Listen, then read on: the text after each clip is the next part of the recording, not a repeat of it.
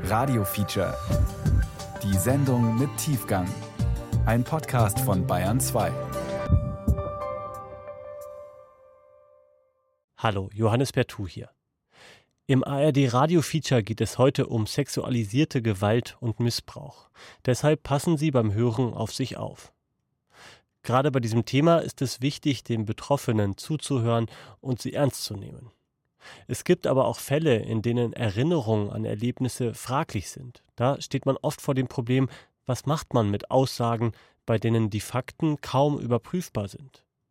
Der Autor Michael Weisfeld hat mit verschiedenen Menschen über das Thema gesprochen und seinen Weg durch eine kontroverse Debatte gesucht.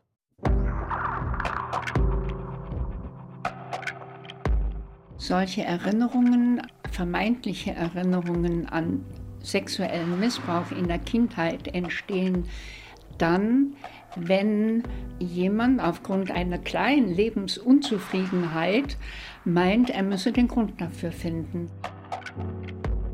Also ich habe mich als Jugendliche fast noch kaum mitgeteilt. Ich wusste gar nicht, mit wem ich hätte reden sollen. Ich hatte kaum Kontakte außerhalb der Familie. Der einzige verzweifelte Versuch, dem zu entfliehen, war halt ein Suizidversuch.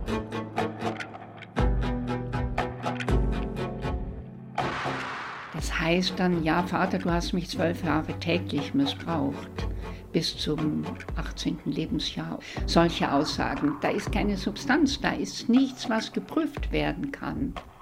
Es findet sich nichts. Es sind nur die in den Therapien entstandenen Erinnerungen, die manchmal sehr vage bleiben.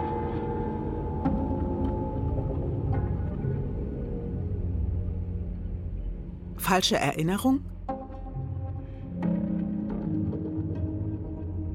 Doku über False Memory und sexuelle Gewalt von Michael Weisfeld. Das Problem ist halt, dass Geschädigte Erinnerungen ausblenden oder nicht dauernden Zugriff drauf haben, weil die Dinge, die sie erlebt haben, möglicherweise derartig grausam waren, dass sie diese Dinge abgespalten haben. Ich höre das hier immer wieder von meinen Mandantinnen und das ist in der Tat ein großes Problem, dann zu beweisen, dass das tatsächlich stattgefunden hat. Menschen, fast immer sind es Frauen, berichten von sexueller Gewalt, manche sogar von Folter in ihrer frühen Kindheit. Viele grausame Details kommen zum Vorschein, oft erst viele Jahre später. Können wir ihnen glauben? Können wir glauben, dass so etwas wirklich geschehen ist und auch heute noch geschieht? Darum wird seit einigen Jahren immer heftiger gestritten. Nicht nur mit Worten, sondern auch mit harten Bandagen.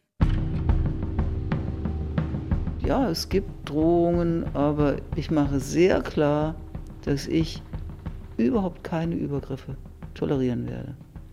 Schon ein, was weiß ich was, eine tote Maus im Briefkasten, gehe ich sofort zur Polizei. Ja, tote Katze auf der Türschwelle habe ich durchaus gehört. Schwarze Katze versteht sich. Brigitte Bosse, Ärztin und Psychotherapeutin, Leiterin des Trauma-Instituts Mainz. Ja, ich kenne auch eine Kollegin, die wirklich gestalkt worden ist, massiv. Das Auto fährt immer um das Haus, das schwarze Auto verfolgt ihr Auto, so dass man aus dem beobachtet werden Gefühl nicht rauskommt.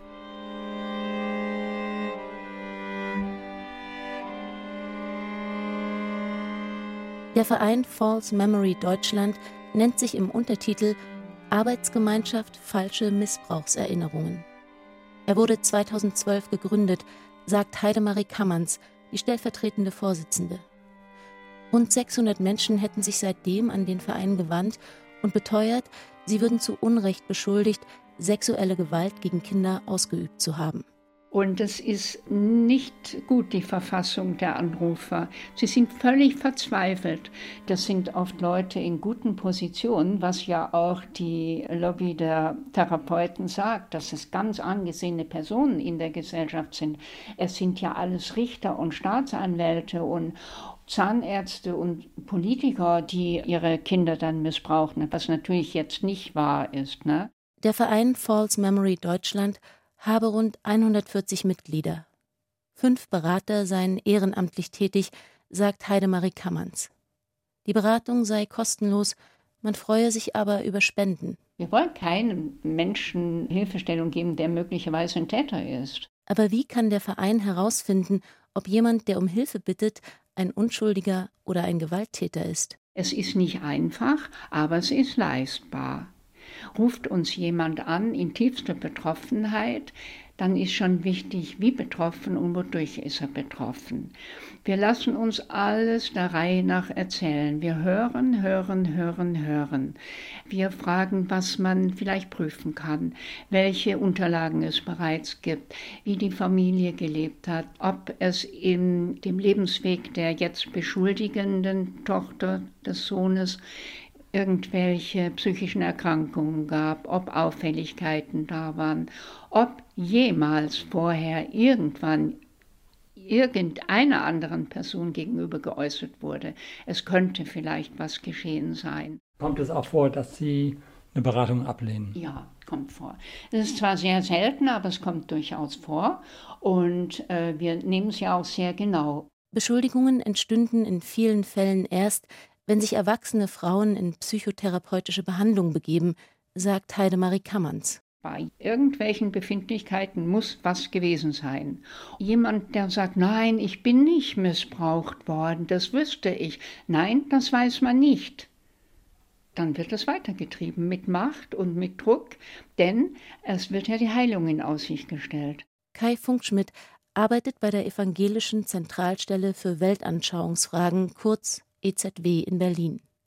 Dort ist der Referent unter anderem für Esoterik, Verschwörungstheorien und Mind Control. Es ist seit einigen Jahrzehnten die Idee mal aufgekommen, dass ganz viele, wenn nicht die Mehrheit von psychischen Störungen ausgelöst sein könnten durch sexuellen Missbrauch.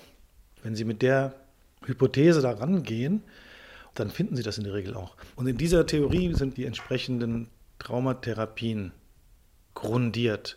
Das heißt, die gehen erstmal als Anfangshypothese davon aus, dass sexueller Missbrauch am Anfang der meisten Probleme stehe. Und dann finden sie den sexuellen Missbrauch anschließend, indem sie in bestimmten Weise suggestiv fragen oder auch suggestive Psychotherapietechniken verwenden. Gruppentherapien neigen anscheinend dazu, dass Patientengruppen sich gegenseitig überbieten in dem, was sie erlebt haben. Das heißt, in der einen Sitzung erzählt eine Patientin diese Erlebnisse und bis zur nächsten Sitzung hat dann die nächste Patientin noch weitere Erinnerungen wiedergefunden, in Anführungsstrichen, die noch gravierender sind. Das heißt, es entsteht da so ein gewisser Wettbewerb. Ich bin ja Ärztin. Zu mir kommen kranke Menschen, die leiden. Und ich bin daran interessiert, das Leiden zu mindern. Das Leiden wird nicht dadurch minimiert, dass ich zu dem Leid, mit dem die schon kommt, noch sexuelle Ausbeutung dazufüge. Und warum soll ich noch was buddeln, was noch gar nicht da ist, wenn doch diese Patientin schon zu mir kommt und es geht ihr schon schlecht?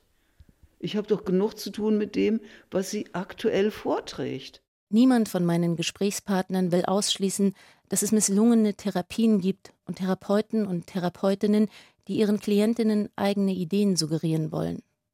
Auch Brigitte Bosse nicht. Können Sie ausschließen, dass es schlechte Zahnärzte gibt? Haben Sie schon mal einen verkehrten Zahn gezogen gekriegt? Können Sie ausschließen, dass es miserable Anwälte gibt? Natürlich kann ich das nicht ausschließen. Es gibt überall schlecht arbeitende Fachleute.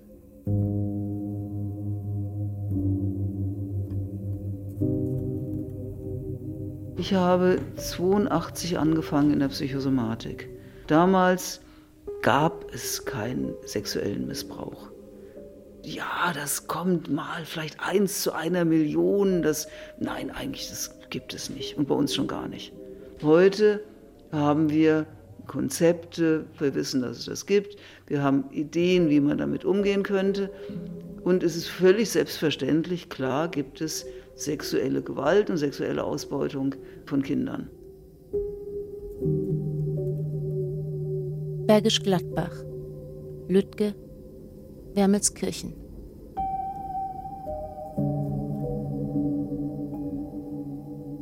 Diese Ortsnamen stehen für besonders erschreckende Verbrechen, die in den vergangenen Jahren aufgedeckt wurden. Bei einem Beschuldigten fand die Polizei Fotos und Videos, mit denen er unter anderem seine eigenen Taten festhielt, in einer Gesamtmenge von 30 Terabytes, Hunderttausende Fotos und Tausende Videos. Der Kölner Polizeipräsident Falk Schnabel hat sich nur einen kleinen Ausschnitt davon angesehen. Ich bin wirklich erschüttert und fassungslos. Ein solches Ausmaß an menschenverachtender Brutalität und Gleichgültigkeit gegenüber dem Leid von kleinen Kindern, den Schmerzen und ihren Schreien und ihrer offensichtlichen Angst, ist mir noch nicht begegnet und so etwas habe ich mir auch nicht vorstellen können. Täter tauschen solche Darstellungen untereinander aus, manchmal auch die Kinder, die sie in ihrer Gewalt haben. Der Verein False Memory Deutschland leugnet solche Taten nicht, aber gibt es Gruppen, die sexuelle Gewalt gegen Kinder in einem rituellen Rahmen verüben? Auf seiner Internetseite schreibt der Verein unter dem Stichwort rituelle Gewalt sprechen meist weibliche Traumapatienten über psychischen und sexuellen Missbrauch in mafiös-kultartigen Szenarien. Polizeiliche Ermittler konnten jedoch bisher in keinem Fall Hinweise auf rituelle Gewalt bestätigen und gehen von einer Art Fabelwelt aus. Die unabhängige Beauftragte für Fragen des sexuellen Kindesmissbrauchs ist ein Amt der Bundesregierung. Sie schreibt auf ihrer Internetseite, wie sie diesen umstrittenen Begriff versteht. Als organisierte sexualisierte Gewalt bezeichnet man die systematische Anwendung schwerer sexualisierter Gewalt in Verbindung mit körperlicher und psychischer Gewalt durch mehrere Täter und/oder Täterinnen oder Täternetzwerke. Häufig ist sie mit kommerzieller sexueller Ausbeutung, wie zum Beispiel Zwangsprostitution oder der Herstellung von Missbrauchsdarstellungen verbunden.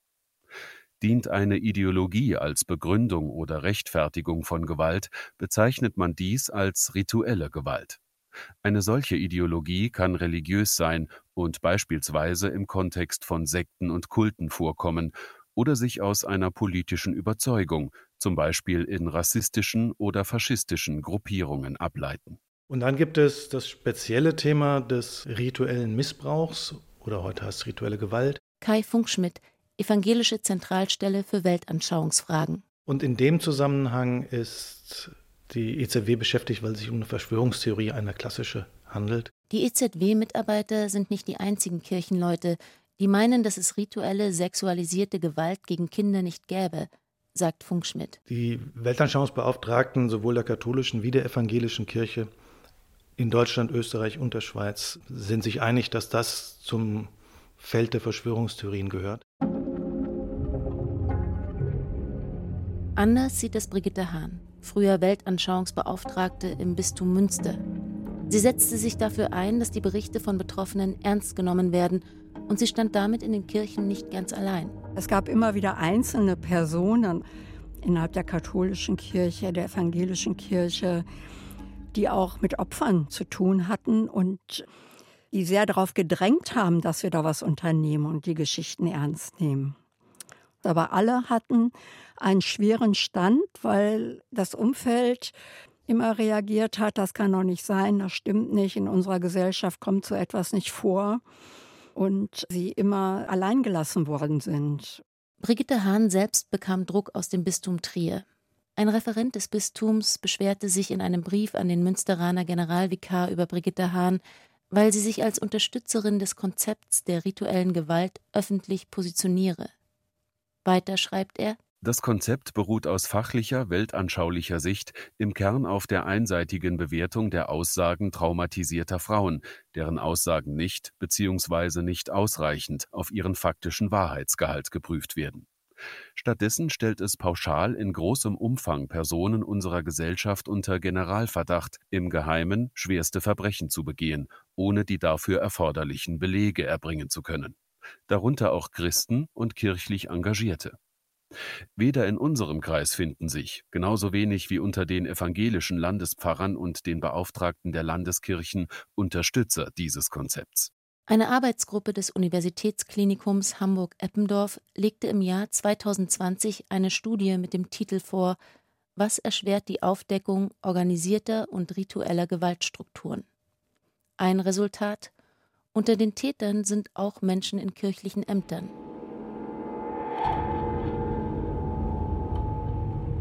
Brigitte Hahn hat Menschen kennengelernt, die erklären, Opfer ritueller Gewalt geworden zu sein.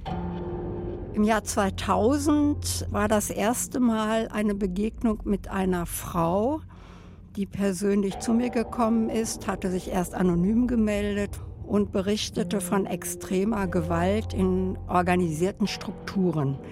Und sie berichtete, dass sie schon als Kleinkind sexuell missbraucht worden ist, dass es einen kultischen Rahmen gab und dass sie auch durch ganz Europa geschickt worden ist.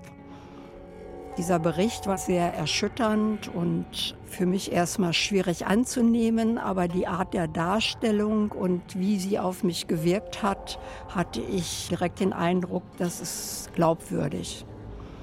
Kurze Zeit später äh, wurde eine Frau zu mir geschickt von einer Mitarbeiterin einer Pfarrgemeinde und die berichtete Ähnliches.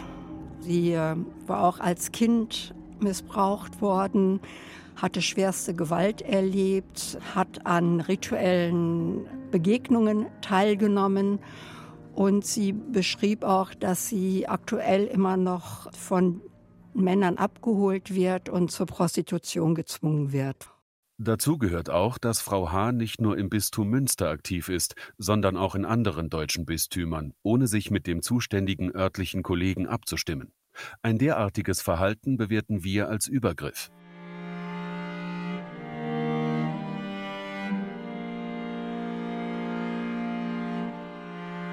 Abgesehen vom Streit um rituelle oder organisierte Gewalt im Streit um die Erinnerung unterstützt die EZW der Evangelischen Kirche schon seit Jahren die Thesen des Vereins False Memory Deutschland. Bei einer Tagung des Vereins übernahm es nicht der Verein, sondern die EZW, die Vorträge zu publizieren, und zwar in ihrer eigenen Schriftenreihe. Dabei ging es bei der Tagung nicht etwa um Kontroversen, ganz im Gegenteil. Die Redner und Rednerinnen, darunter ein EZW-Mitarbeiter und die beiden Vereinsvorsitzenden, stießen alle ins gleiche Horn. Erinnerungen an sexuelle Gewalt entstünden oft in suggestiven Therapien. Mit dieser Broschüre brachte die EZW die False Memory Ansichten und das Kirchenvolk. Die Kirche stoppte den Versand, aber zu spät. Fast alle Broschüren waren schon weg, sagt Kai Funkschmidt. Es wurde mir versichert, also es gibt keinen Zweifel an der wissenschaftlichen Zuverlässigkeit und Genauigkeit des Ganzen. Aber dadurch, dass die Kirche momentan dabei war, ihre eigene Geschichte mit sexuellem Missbrauch aufzuarbeiten, hätte es so aussehen können, als würde diese Broschüre sozusagen die Aufarbeitung in Frage stellen. Ja, haben alle Angst. Ja, wir haben alle Angst, dass uns was passiert, dass das Auto manipuliert wird. Diese Psychotherapeutin möchte weder ihren Namen noch ihre Stimme preisgeben. Sie berichtet, dass aus dem mutmaßlichen Täterkreis gegen sie und ihre Kolleginnen vorgegangen wird. Wenn man mit Menschen arbeitet, wenn man mit Menschen arbeitet, die sexualisierte Gewalt erlebt haben, oder wenn man mit Kindern arbeitet, die das vor kurzem noch oder immer noch erleben, dann erlebt man als Behandler auch reale Bedrohungen, Strafanzeigen. Die versuchen Therapeuten, die mit Folgen von organisierter Gewalt arbeiten, die Zulassungen zu entziehen. Hohe Anwaltskosten fallen an. Ich hatte kaum Kontakte außerhalb der Familie, bis ich dann in die Lehre gegangen bin. Und später dann habe ich versucht, mich mitzuteilen mit dem, was ich erlebt habe. Eine Betroffene, heute gut 50 Jahre alt. Sie spricht unter dem Pseudonym Felicitas Lucas. Da habe ich leider oft die Erfahrung gemacht, dass wenn ich nur angedeutet habe, dass ich was Schlimmes erlebt habe, auch sexuelle Gewalt erlebt habe, dass die Leute das nicht hören konnten oder nicht glauben konnten, so dass ich dann irgendwann aufgehört habe, das auch nur zu versuchen, jemandem zu erzählen, weil weil es keiner hören konnte und wollte. Erinnerungen an sexuellen Missbrauch, der nie stattfand. So heißt das Buch von einem der Gründer des False Memory Vereins. Zwei Töchter hatten ihn beschuldigt, er habe ihnen sexuelle Gewalt angetan. Aus Sicht des Autors sind die Erinnerungen seiner Töchter und vieler anderer falsch. Heidemarie Kammerns, stellvertretende Vorsitzende des Vereins, geht noch einen Schritt weiter. Was für ein Motiv kann vorliegen, dass jemand sich ich sag mal, verführen lässt zu solchen falschen Erinnerungen. Ein Motiv, was vielleicht darin zu finden ist, dass es gut ist, Opfer zu sein. Wenn ich Opfer bin, bin ich entlastet. Niemand braucht irgendwelche Erwartungen an mich zu haben, zum Beispiel bestimmte Studienabschlüsse oder irgendwie einbringen in der Gesellschaft, wenn ich Opfer bin. Ich kann ja nicht, ich bin fein raus. Wir sprechen da von Gewinn. Opfer zu sein kann in bestimmten Situationen ein Gewinn sein.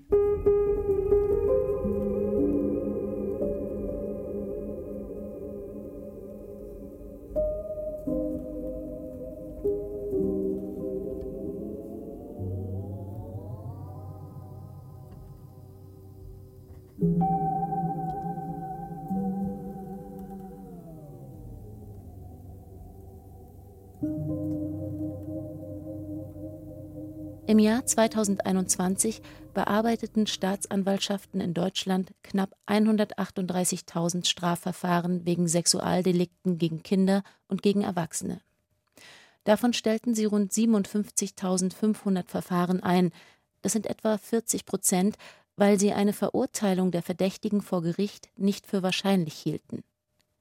Wenn sie aber Anklagen erhoben, führte das in der Regel auch zu Gerichtsurteilen. Mit Freisprüchen endeten weniger als 10 Prozent der Prozesse. Aber viele Sexualverbrechen werden gar nicht erst angezeigt, auch weil sich die Gewalttäter darum bemühen. Ich will jetzt nicht die ganzen Sätze aufzählen, aber eben nicht mal als einen Satz so, wir sind die Herren, deine Gebieter und du sollst dir kein Bild merken von uns. Das waren so Glaubenssätze, die halt unter Schmerzen immer wieder auswendig lernen mussten und die Hersagen. Ich habe Therapie aufgesucht, weil ich keinen anderen Weg fand, anders damit umzugehen, weil es damals schon unerträglich war, so in Flashbacks, so Erinnerungsüberflutungen, die ich dann immer selber noch weggetan habe, aber das war schon immer da. Und Therapie habe ich mir dann erst sehr viel später gesucht, und auch zu erkennen, dass ich immer noch Gewalt erlebe, das hat mich in Therapie gebracht und nicht umgedreht. Ja. Die meisten Patienten, die in Traumatherapien kommen, die meisten Patienten, die in Traumatherapien kommen, die haben schon Teilerinnerungen von erlebter sexualisierter Gewalt. Die Idee der False Memory Leute, da kommt jemand wegen Depressionen und in der Arbeit kommt die schwere sexualisierte Gewalt zum Vorschein. Das ist überhaupt nicht realistisch. Die meisten ahnen oder wissen schon, da war was. Die allermeisten kommen damit in die Therapie. Wenn jemand zum Beispiel in eine Untererregung gerät, das kann man nicht spielen. Ich kann nicht meinen Blutdruck senken. Wenn es spontane körperliche Reaktionen gibt, dass man plötzlich taub wird, gar nichts mehr mitbekommt, der Blick ins Leere schaut, all das sind für uns Therapeuten Hinweise, dass da das Gehirn unter Stress stand.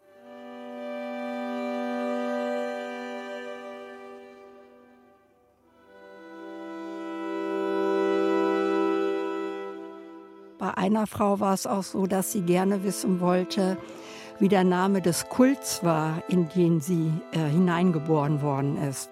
Brigitte Hahn. Ihre Eltern waren Teil des Kultes. Die haben auch dafür gesorgt, dass sie vermietet worden ist, dass ihr Gewalt angetan worden ist, auch von den Eltern selbst. Und sie wusste nie, wie kann ich das nennen? Welchen Namen hat dieser Kult? Da haben wir uns auf die Suche gemacht, aber es konnte nicht eindeutig belegt werden. Zuallererst ist es eigentlich eine Gruppierung von Männern überwiegend, die Macht und Gewalt lieben und sexuellen Sadismus lieben und den ausleben wollen. Also Kindern Gewalt anzutun und das möglichst in brutalster Form und daraus sexuellen Lustgewinn zu zielen, ist definitiv eine große Motivation. Also ich weiß auch von meinem Erzeuger, ich vermeide das Wort Vater ja immer, mein Erzeuger, der nur erregbar war, wenn er irgendwie Gewalt angewendet hat. Definitiv spielt das eine große Rolle bei diesen Tätern. Das ist der eine große Aspekt. Und der andere Aspekt ist diese ideologische Komponente. So germanofaschistisch würde ich es bezeichnen, die ist geprägt von so einem völkischen Denken, von einem Rassedenken, eben dass sie sich als die überlegene Rasse wahrnehmen und zelebrieren und in den kultisch geprägten Zeremonien halt sich selber als Gottheit zelebrieren. Also es ist nicht so, dass sie jetzt an irgendeinen Gott glauben, den sie da verehren, sondern sich selbst so als überlegene Rasse feiern. Adelheid Hermann Pfand ist Historikerin und außerplanmäßige Professorin für Religionswissenschaft an der Universität Marburg. Sie forscht zum Thema rituelle Gewalt seit fast 30 Jahren und hat mit vielen Betroffenen gesprochen. Es steht für mich fest, dass eine ganze Reihe von Tätern dieser Szene tatsächlich mit dem Nationalsozialismus etwas zu tun haben. Und zwar deswegen, weil mir Überlebende in Interviews gesagt haben, dass ihre Eltern oder ihr Vater zumindest, der also mit zu den Tätern gehört, dieser Weltanschauung nahestehen. Ich habe mich auch immer gefragt, was passiert mit den ganzen Leuten, die nie bestraft worden sind, die einfach nach dem Krieg ihren Beruf weiter ausgeübt haben, zum Beispiel als Arzt oder als Jurist die aber diese ganze kriminelle Energie ja noch in sich gehabt haben, möglicherweise. Wo ist die geblieben? Und deswegen hat es mich überhaupt nicht überrascht, als ich dann das erste Mal hörte von einer Überlebenden, meine Eltern sind überzeugte Nazis gewesen. Es ist auch insofern naheliegend, als die Weltanschauung, die hinter der rituellen Gewalt steht, sehr häufig eine ist, die hierarchisch ist, die rassistisch ist, die sexistisch ist das passt gut zu der Praxis, die in diesen Kulten herrscht. Felicitas Lukas über ihren Großvater. Ich weiß, dass er halt die Nazi-Ideologie also glorifiziert hat.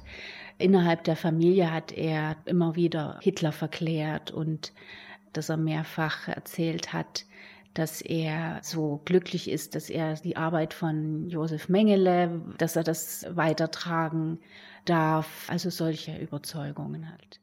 Mengele war Arzt im Konzentrationslager Auschwitz und ist berüchtigt wegen seiner Experimente an lebenden Menschen, besonders an Kindern. Es gab auch sexuelle Gewalt durch meinen Großvater in der großelterlichen Wohnung auf jeden Fall.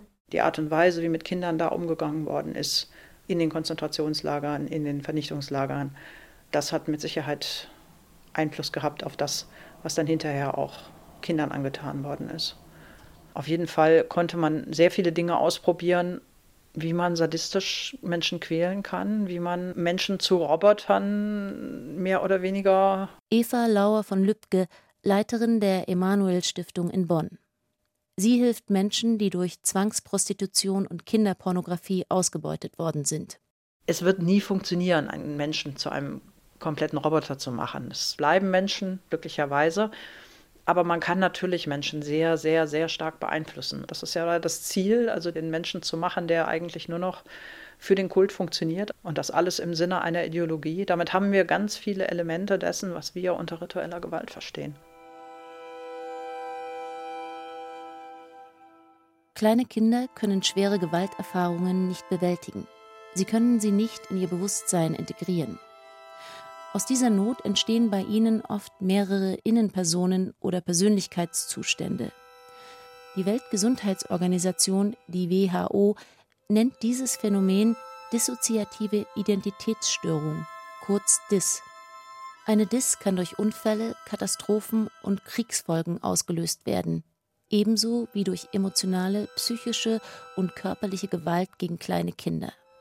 Man kann eine DIS aber auch gezielt herbeiführen. Das haben Patientinnen der Therapeutin Brigitte Bosse berichtet.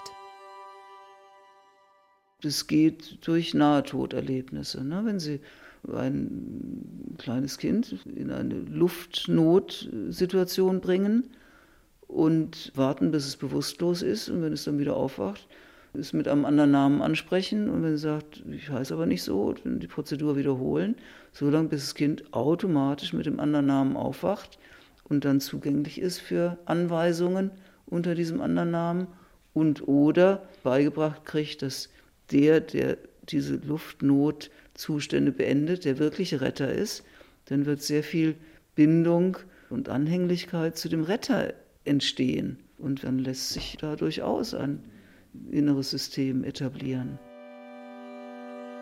Lebenslange seelische Schäden entstehen unter der Folter, aber für den Moment ist das Kind durch seine innere Aufspaltung gerettet. Dissoziation hilft zu überleben. Wenn das Schlimme abgespalten wird und außerhalb des Bewusstseins bleibt, dann kann das Kind minus das Schlimme weiter wachsen. Es kann zur Schule gehen, es kann scheinbar normal, vielleicht ein bisschen in sich gekehrt, vielleicht ein bisschen stiller als andere, ein Leben irgendwie mit Einschränkungen, aber weiterleben. Und das Schlimme bleibt außen vor. Kleine Kinder unter sechs, die so gequält werden sollen, überleben. Tote Opfer sind auch für die Täter nicht von Nutzen. Das ist Teil von Strukturen, die oft in der Herkunftsfamilie beginnen. Das sind Strukturen, die oft in der Herkunftsfamilie beginnen. Und dann gibt es weitere Kreise, andere Leute, die mit profitieren. Das kann dann ein Prostitutionsring sein, der die Frau sozusagen übernimmt, in Zwangsprostitution und nicht mehr der ursprüngliche Täterkreis. Aber die wissen schon voneinander. Und da geht es ja um sehr, sehr viel Geld. Ein Mädchen, das von klein auf konditioniert wurde, um dienlich zu sein im Bereich Kinderpornografie und Kinderprostitution, das ist eine Million wert. Ja. Heidemarie Kammerns vom Verein False Memory Deutschland bezweifelt, dass es die Krankheit dissoziative Identitätsstörung überhaupt gibt. Wir haben bei unseren Fällen sehr häufig die Diagnose dissoziative Identitätsstörung. Das erscheint uns sehr fraglich. Wir schließen uns diesen Ansichten der Therapeuten überhaupt nicht an. Es gab ganz vereinzelte Berichte auf der Welt, wo es vielleicht mal höchstens zwei Personen gab. Ich kenne Personen, die die Diagnose hatten, die dann zu uns in Beratung kamen. Es hat sich aufgelöst. Wie viele Menschen an einer Dis leiden, lässt sich schwer ermitteln, weil die Krankheit oft nicht erkannt wird. In der wissenschaftlichen Literatur werden Zahlen bis zu einem Prozent der Bevölkerung genannt. Nicht alle Dis-Patientinnen und Patienten haben als kleine Kinder sexualisierte Gewalt erlitten, aber viele. Und wenn Sie sich dann vorstellen, das Gros der Ursache ist Gewalt gegen Kinder im Vorschulalter, dann ist es so erschreckend, dass man sich auch nicht wundern muss, dass so viele Menschen das nicht glauben mögen. Das ist anerkannt seit 1980. Es ist zwischenzeitlich geleugnet worden. Ich glaube deswegen, weil das so unfasslich ist, dass man kleinen Kindern so viel Gewalt antut. Das ist ins internationale Manual für psychische Krankheiten aufgenommen worden durch starken Druck von Leuten, die an diese Theorien glaubten. Kai Funkschmidt, Evangelische Zentralstelle für Weltanschauungsfragen. Nach der ersten Publikation 1980 ist das plötzlich explosiv angewachsen, dann gab es plötzlich tausende Menschen und danach hat es nie wieder aufgehört. Das heißt, es wurde zu einer Modediagnose.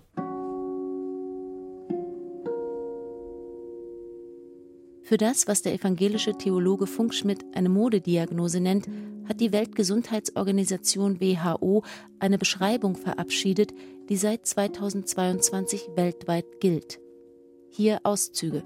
Die dissoziative Identitätsstörung ist gekennzeichnet durch die Spaltung der Identität in zwei oder mehr Persönlichkeitszustände. Jeder Persönlichkeitszustand hat sein eigenes Muster, Erfahrungen zu machen, etwas wahrzunehmen, sich etwas vorzustellen. Mindestens zwei deutlich ausgeprägte Persönlichkeitsanteile übernehmen wiederkehrend die Leitung des Bewusstseins und bestimmen, wie das Individuum mit anderen und mit der Umgebung interagiert. Soll ich der WHO widersprechen? Diese Diagnose kam auch auf Betreiben verschiedene Therapeutenrichtungen. Es macht sich gut, die Diagnose zur Verfügung zu haben, denn sie sichert auch Einkommen. Ich kann ja der WHO nicht widersprechen. Wir haben natürlich große Probleme damit. Die WHO schreibt weiter, ein Wechsel des Persönlichkeitszustands geht einher mit entsprechenden Veränderungen des Empfindens, der Wahrnehmung, des Affekts, der Kognition, des Benehmens und des Gedächtnisses. Typisch sind Gedächtnisverluste, die schwer sein können.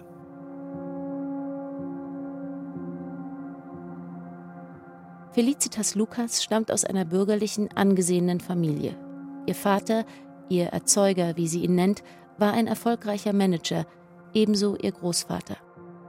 Mein Erzeuger war ja außerdem noch im Kirchenvorstand und hat das große christliche nach außen hin verkörpert, dass er als sehr gläubiger Mensch sich nach außen hin dargestellt hat und hohe moralische Werte nach außen hin vertreten hat und als ja, ganz toller Geschäftsmann galt, mit einer Familie, wo die Frau auch nie gearbeitet hat, die nach außen das Bild natürlich auch gepflegt hat. Hausfrau, die sich um die Familie kümmert, die christliche Familie, die ganz regelmäßig in die Kirche geht. Und ja, so war die Außenwahrnehmung der Familie. Zu Hause war es eher der strafende Gott, der alles sieht und der uns überwacht und der uns straft. Und ich als Mädchen bin sowieso unwürdig gewesen und, und schmutzig. Und äh, ja, so, das war das Gottesbild von zu Hause. Ich als einziges Mädchen war auch die Hausmagd, die für die Brüder auch mitgekocht oder geholfen hat. Das Mädchen, über das so gespottet wurde oder dem man in die Brust kneifen konnte. So Kleinigkeiten eher, die man nicht ernst genommen hat. Ich kenne das ja auch, dass mein Erzeuger mit mir auch auf Geschäftsreisen öfters gefahren ist. An eine erinnere ich mich immer besonders gut, weil das war auch mitten in der Schulwoche, dass er mich mitgenommen hat, hat mich irgendwo abgegeben zum Missbrauch quasi äh, und hat mich am nächsten Tag wieder abgeholt und hatte die Rückbank und den Kofferraum voller so Kartons mit Alufolienrollen. Das war der geschäftliche Aspekt, den er dann erledigt hat, während er mich dann an eine Gruppe von Männern dort verkauft hat. Sind Sie von dieser ganzen Gruppe vergewaltigt worden? Ja, und noch ja, alles dazu, was man an Qualen im Kind halt zufügen kann. In Verbindung mit sexuellen Quälereien, ja. Felicitas Lukas hat überlebt, was ihr angetan und antrainiert wurde, als sie ein kleines Kind war. Sie wurde auf bestimmte Trigger konditioniert und gehorchte auch noch als erwachsene Frau. Trigger sind ja so Auslösereize. Das war halt in unserem Fall ganz verschiedentliche, ganz einfache Sachen, eine bestimmte Blume vor der Tür oder ein Auto hat auf der Straße einen bestimmten Hubreihenfolge oder es gab eine bestimmte Melodie oder ein bestimmtes Kinderlied, was halt akustisch aus dem Auto zum Beispiel kam. Also solche ganz einfachen, neutralen, die für niemanden anders rundherum irgendwas bedeutet haben, auf die waren Innenpersonen, man sagt ja konditioniert und wenn die diese Melodie hörten, sofort mit dem, was sie halt gelernt haben, reagiert haben. Also entweder die Täter angerufen haben oder auf einen Täter zugelaufen sind, der dann die ins Auto mitgenommen hat oder so. Felicitas Lukas gehorchte den Triggern bis vor wenigen Jahren.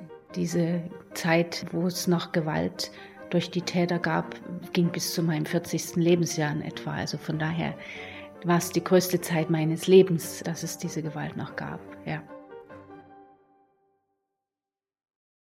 Keine Therapeutin musste bei ihr nach verborgenen Erinnerungen graben, im Gegenteil. Sie spürte die Folgen des frühkindlichen Traumas alltäglich. Sie hatte eine Therapie begonnen und wurde trotzdem immer wieder gezwungen, sadistischen Männern zu dienen. So geht es vielen, weiß die Therapeutin Brigitte Bosse von ihren Patientinnen. Viele sind noch im Misshandlungskontext, wenn sie die Therapie beginnen. Und es ist ganz schwierig, weil es auf der Täterseite natürlich Interesse gibt, die dort zu behalten und auf der Therapieseite Interesse gibt, dass sie sich aus den Täterkreisen lösen sollen. Und da entstehen zwangsläufig innere und manchmal auch äußere Spannungen. Eine Therapeutin, die anonym bleiben will, weiß von ihren Patientinnen, dass Täter sich in dieser angespannten Phase von False Memory beraten lassen. Die allermeisten Menschen, die aussteigen wollen, haben noch Kontakt. Und insofern werden sie dann von den Tätern unter Druck gesetzt. Sie sollen die Therapie beenden. Und es wird ihnen auch gedroht, dass mir etwas passiert. Das habe ich regelmäßig. Dieser Verein unterstützt Täter, Anzeigen zu machen gegen Therapeuten. Da gibt es konkrete Zusammenhänge, wo Opfer die Täter beobachtet haben, wie sie sich von False Memory beraten lassen. False Memory ist Teil des Telefonbuchs bei dem aktuellen Täter und da werden Gespräche geführt. Das wird auch aktuell gerade wieder berichtet, dass anscheinend Computer gehackt werden von Therapeutinnen und Therapeuten, dass es Einbruchsversuche gibt. Ellen Engel, Rechtsanwältin für Strafsachen Berlin. Ich weiß tatsächlich, dass häufig Therapeutinnen und Therapeuten angegriffen werden aufgrund ihrer Art zu arbeiten. Das geschieht dann aber ganz ordentlich schriftlich durch in Anführungsstrichen Anschwärzen bei Therapeutenkammern. Aber die Fälle, die ich kenne, sind immer zugunsten der behandelnden Therapeuten ausgegangen. Beschwerden bei der Therapeutenkammer sind ein probates Mittel. False Memory rät dazu. Ziel sei es, dass Therapeuten, die angeblich falsche Erinnerungen bei ihren Patientinnen und Patienten hervorrufen, aus der Kammer ausgeschlossen werden und ihren Beruf nicht mehr ausüben können, sagt False Memory Beraterin Heidemarie Kammerns. Das sei aber bisher nicht gelungen. Von den Personen, die durch uns beraten werden, also zu Unrecht Beschuldigte, sind bisher ungefähr 20 Prozent angezeigt worden von ihren Kindern. Und in der Regel, bis auf einen Fall, wurden alle Ermittlungsverfahren eingestellt. In einem Fall kam es zur Anklage und auch zur Verurteilung. Wir sind uns sehr unsicher, ob die berechtigt ist. Wir haben den Menschen, der verurteilt wurde, natürlich geprüft. Wir sind auch nach wie vor sicher, dass er kein Täter ist. Aber vor Gericht ist manches dann anders. Ne? Hundertprozentige Sicherheit gibt es nicht, das sagen wir auch.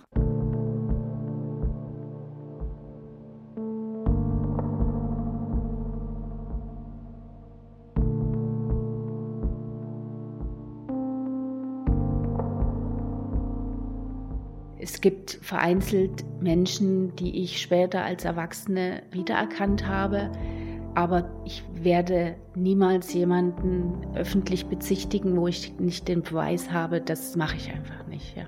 Naja, objektive Beweismittel werden benötigt. Ellen Engel, Rechtsanwältin in Berlin, spezialisiert auf Strafrecht. Objektive Beweismittel sind konkrete Vergewaltigungsspuren, ja, die die Rechtsmediziner festgestellt haben, fremde DNA und so weiter. So etwas lässt sich nicht finden, wenn die Verbrechen lange Zeit zurückliegen.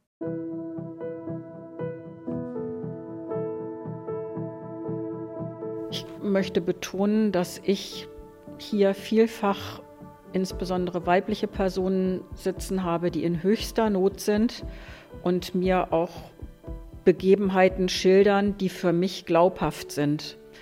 Und das schildern sie teilweise auch wirklich konstant und teilweise über viele Jahre und kommen immer wieder mit der Frage, bin ich jetzt nicht so weit, dass ich Anzeige erstatten könnte? Und in den allermeisten Fällen muss ich davon abraten, eine Anzeige zu erstatten, weil sie ein Glaubhaftigkeitsgutachten nicht bestehen würden. Die Gerichte bestellen Glaubhaftigkeitsgutachten, wenn sie Opferzeuginnen und Zeugen als problematisch ansehen. Dabei wird nach den heute geltenden Richtlinien die psychische Situation der Zeugen, also hier die dissoziative Identitätsstörung, nicht berücksichtigt, sagt die Rechtsanwältin Ellen Engel. Die Glaubhaftigkeitsbegutachtung macht unter anderem auch immer eine Konstanzanalyse. Und insbesondere traumatisierte Menschen haben, soweit ich es beurteilen kann, nicht permanent Zugang zu denselben Erinnerungen. Und wenn eine Person einen Vorgang jetzt in einer Art und Weise schildert und in der nächsten Befragung des Glaubhaftigkeitsbegutachters sich anders äußert, dann ist das eigentlich per se ein Argument dafür zu sagen, die Aussage ist nicht glaubhaft. Aus meiner Sicht müsste jemand beigezogen werden, der sich mit dem Störungsbild auskennt und dann vermittelnd tätig wird. Die Rechtsanwältin hat beobachtet, dass die Theorien, die der Verein False Memory Deutschland und Teile der Kirchen vertreten, in den Gerichtssälen Widerhall finden. Ich kann Ihnen nur sagen, dass die Begriffe Pseudoerinnerung, Scheinerinnerung und so weiter vielfach in Strafprozessen von Verteidigern auftaucht und dann bedarf es halt kluger und informierter Staatsanwälte und Richter, die auch umgehen können mit solchen Thesen. Und ich finde, das muss ein ganz großes Anliegen sein, dass auf diesem Gebiet Entscheider weiter geschult werden. Natürlich haben wir Gespräche mit verschiedenen Anwälten, bei denen wir erkennen, dass ein Interesse für unsere spezielle Problematik da ist. Heidemarie Kammerns, False Memory Deutschland, berichtet, wie ihr Verein auf Juristen einwirkt. Der Arbeitskreis Psychologie im Strafverfahren ist eine sehr, sehr, sehr gute langjährige Einrichtung und wir nehmen teil an den Veranstaltungen. Das ist ein sehr guter Arbeitskreis, der viel Wissen über diese Problematik auch in die entsprechenden Fachkreise bringt. Hervorragend und wichtig. Die machen das schon richtig, schon in unserem Sinn. Felicitas Lukas hat jeglichen Kontakt zu ihrer Herkunftsfamilie abgebrochen. Um sich vor der Gewalt des Kults zu schützen, lebt sie unter einem neuen Namen, unter einer Adresse, die ihre Eltern und Brüder nicht kennen. So machen es viele derer, die davongekommen sind. Trotzdem kann es passieren, dass sie von ihren Peinigern aufgespürt werden oder dass sie von sich aus zurückkehren.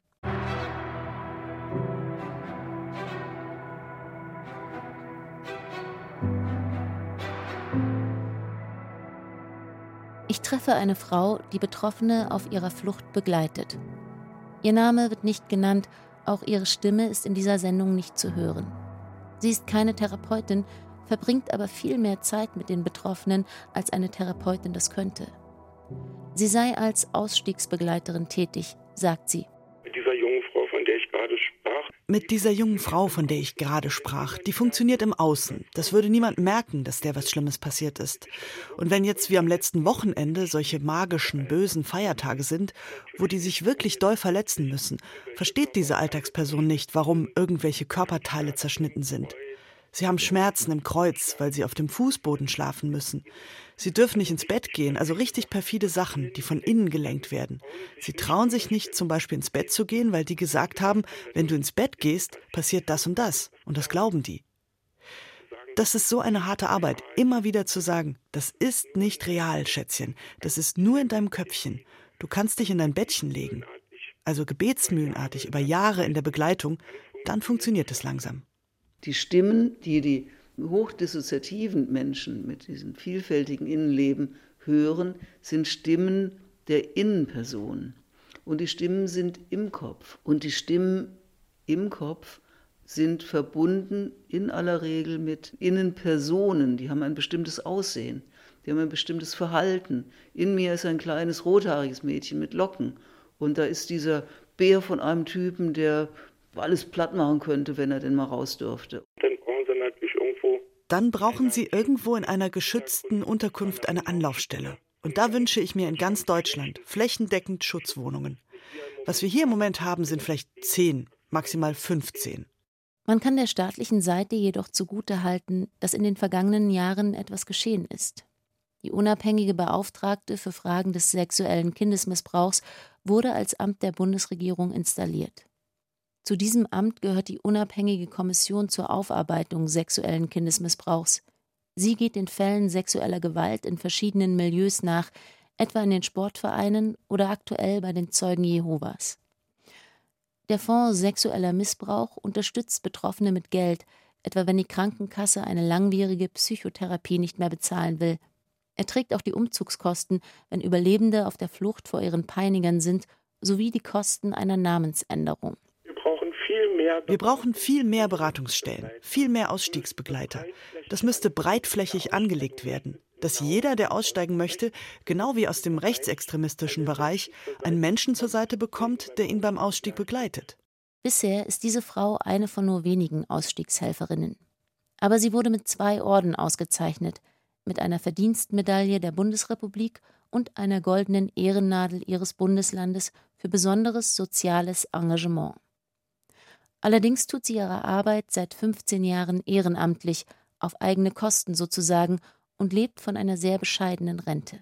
Es lohnt sich, es lohnt sich jeden Tag aufs Neue, sich für die Betroffenen einzusetzen und sie zu begleiten, damit ihre schlimmen Verletzungen zu gesunden Narben verheilen können.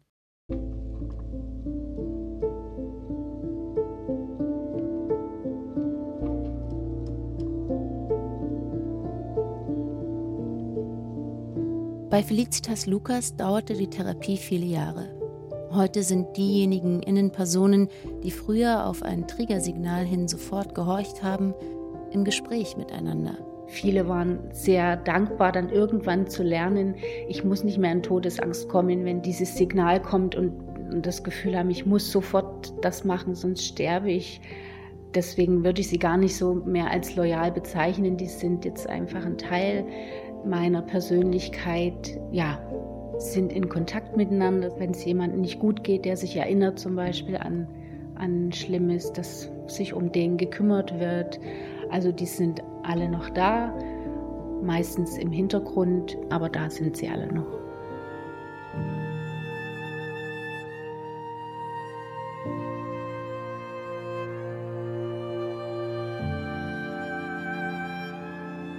Falsche Erinnerung? Doku über False Memory und sexuelle Gewalt von Michael Weisfeld. Es sprachen Anne Müller, Lena Simon Schuler, Jörg Schuler und Tilla Fuchs. Technische Realisation Manfred Jungmann. Regie Denise Dreier. Redaktion Jochen Marmit.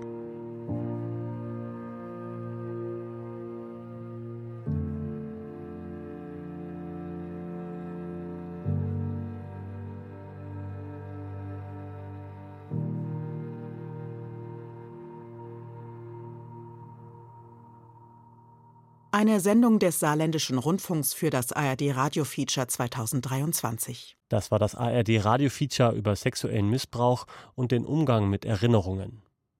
Unabhängig von den Schilderungen in dieser Sendung ist es wichtig zu wissen. Viele Experimente belegen, es gibt tatsächlich falsche Erinnerungen und die können auch sexuellen Missbrauch betreffen. Wenn Sie sich weiter informieren wollen, suchen Sie in der ARD Audiothek nach falsche Erinnerungen. Da finden Sie zum Beispiel eine Folge der Sendung Neugier genügt, in der Psychologieprofessorin Eileen Oberst von ihrer Forschung zu dem Phänomen erzählt. Und wenn Sie Hilfe suchen zum Thema sexueller Missbrauch, gehen Sie auf die Seite hilfe-portal-missbrauch.de. Alle Links finden Sie auch in den Show Notes zu diesem Podcast. Bis nächste Woche, Ihr Johannes Bertou.